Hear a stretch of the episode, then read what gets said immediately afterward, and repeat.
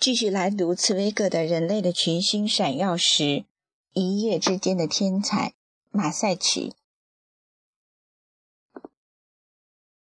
午夜过去好久了，也就是说，由于宣战而使斯特拉斯堡无比振奋的一天——四月二十五日夜已结束，四月二十六日已经开始。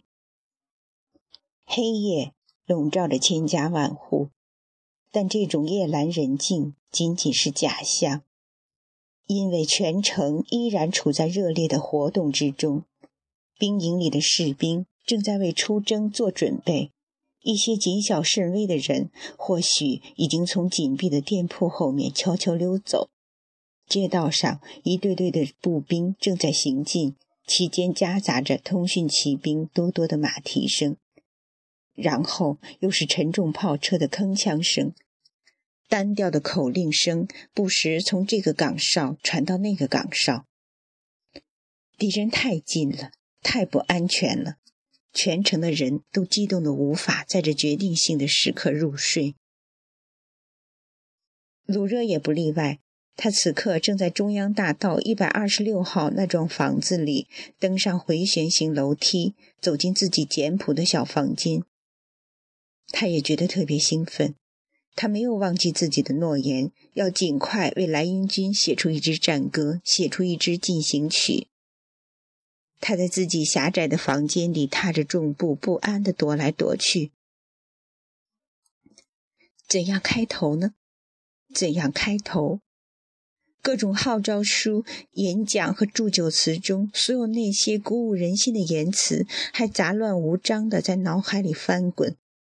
公民们，武装起来，前进！自由的孩子们，消灭专制，举起战旗。不过，与此同时，他还想起了以前听到过的一些话，想起了为自己的儿子而忧虑的妇女们的声音，想起了农民们的担心。他们害怕法国的田野可能会被外国兵践踏的不成样子，和血流遍地。他几乎是半下意识地写下了头两行的歌词，这两行无非是那些呼喊的反响、回声和重复：“前进，前进，祖国的儿郎，那光荣的时刻已来临。”随后，他停了下来，他愣住了。写的正合适，开头相当不错。只是现在要马上找到相应的节奏，找到适合这两行歌词的旋律。于是他从橱柜里拿下自己的小提琴，试了试，妙极了。头几拍的节奏很快就和歌词的旋律完全相配。他急忙继续写下去。他感到全身仿佛涌出一股力量，拽着他向前。所有的一切，此时此刻，他心中的各种感情，他在街道上、宴会上听到的各种话语，对暴君的仇恨，对乡土的忧虑，对胜利的信心，对自由的热爱，顿时都汇集到了一起。陆热根本用不着创作，用不着虚构，他只需把今天这一天中有口皆传的话押上韵，配上旋律和富有魅力的演奏就成了。这就已经把全体国民那种最内在的感受表达出来了，说出来了和唱出来了。而且他也无需作曲。因为街上的节奏、时间的节奏，这种在士兵的行军步伐中，在军号的高奏中，在炮车的铃铃声中表现出来的斗志昂扬的节奏，已经穿过紧闭的百叶窗，传进他的耳中。也许他自己并没有意识到，他也没有亲自用灵敏的耳朵去听。不过。在这一天夜里，蕴藏在他不能永生的躯体中的对于时间的灵感，却听到了这种节奏。因此，旋律愈来愈顺从那强有力的欢呼的节拍，全体人民的脉搏。鲁热越来越迅速地写下他的歌词和乐谱，好像在笔录某个陌生人的口授似的。在他一个市民的狭隘心灵中，从未有过如此的激情。这不是一种属于他自己的亢奋和热情，而是一种神奇的魔力，在这一瞬间聚集起来，迸发而出，把这个可怜的半瓶子醋拽到离他自己相距千百倍远的地方，把它像一枚火箭似的，闪耀着刹那间的光芒和火焰，射向群星。一夜之间，使这位鲁热德立了上位，跻身于不朽者的行列。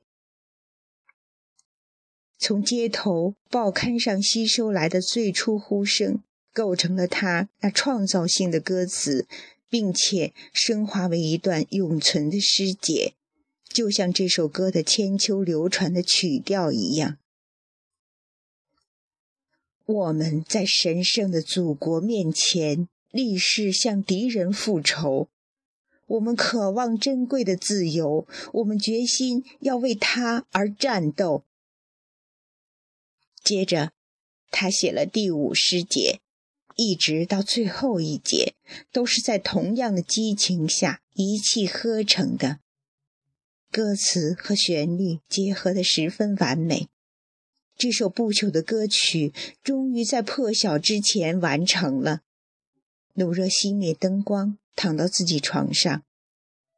他自己也不知道是什么东西使他刚才如此头脑清醒、灵感勃发。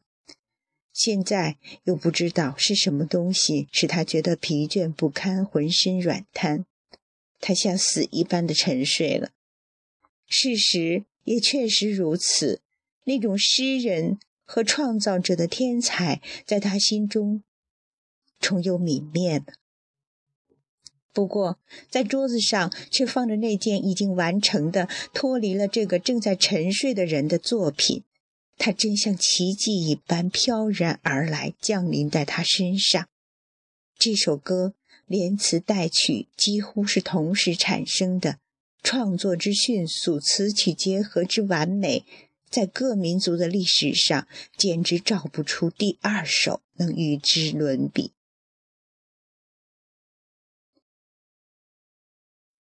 大教堂的钟声像平时一样宣告了新的一天的清晨来临。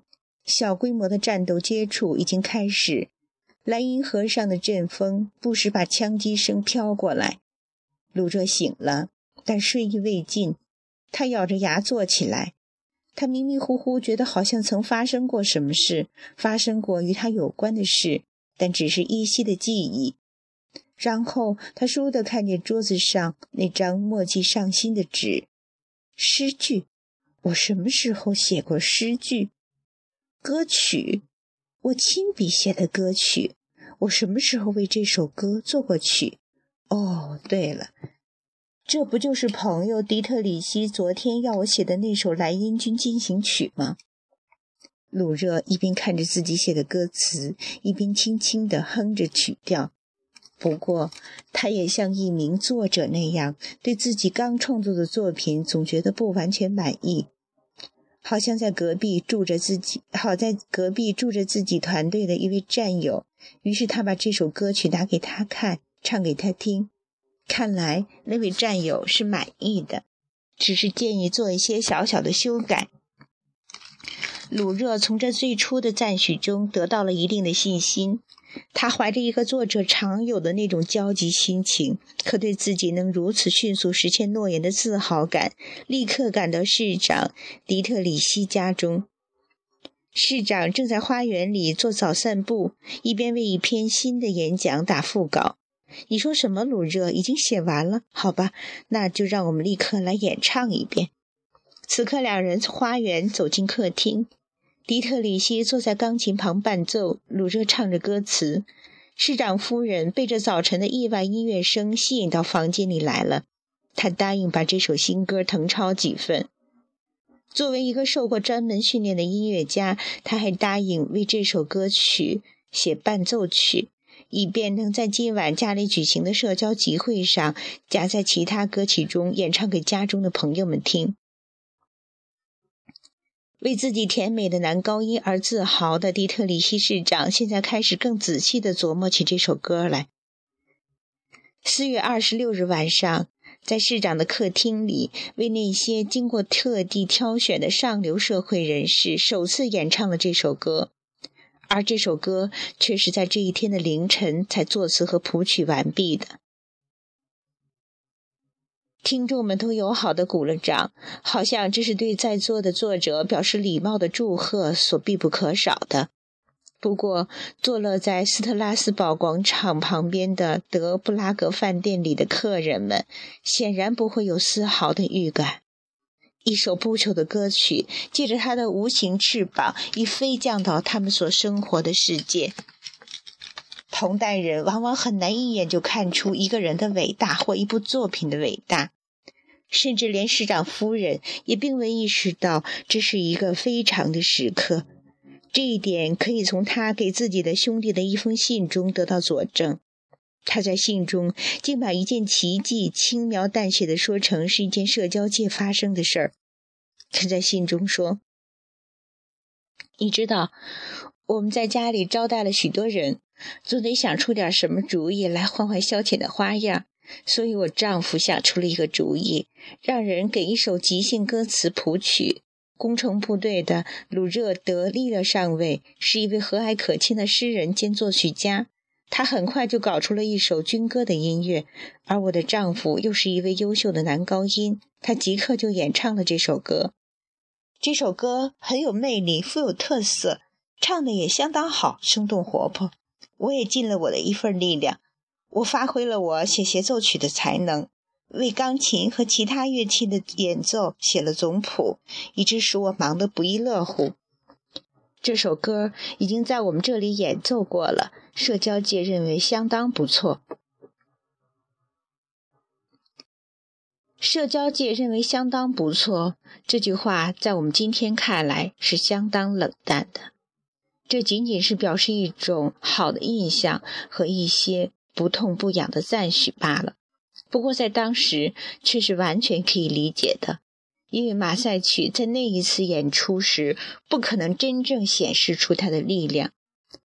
马赛曲不是一支为甜热的男高音而创作的演唱歌曲，它也不适合在小资产阶级的沙龙里，夹在了浪漫曲和意大利咏叹调之间，用与众不同的腔调来演唱。它是一首节拍强烈、激昂和富于战斗性的歌曲。公民们武装起来！这是面向群众、面向成群结队的人唱的。这首歌的真正协奏曲是叮当作响的武器、嘹亮的军号、齐步前进的船队。这首歌不是为那些冷静地坐在那里进行欣赏的听众而创作的，而是为那些共同行动、共同战斗的人创作的。这首歌既不适合女高音独唱家，也不适合男高音独唱家来演唱，它适合成千上万的群众来演唱。它是一曲典型的进行曲，胜利的凯歌，哀悼之歌，祖国的颂歌，全国人民的国歌。因为这首歌正是从全国人民最初的激情中诞生的。是那种激情赋予了鲁热这首歌的鼓舞力量，只不过当时这首歌还没有引起广泛流传的热潮，它的歌词还没有引起神奇的共鸣，它的旋律还没有进入到人民的心坎，军队还不知道自己的这首进行曲和凯歌，革命还不知道自己的这首不朽战歌。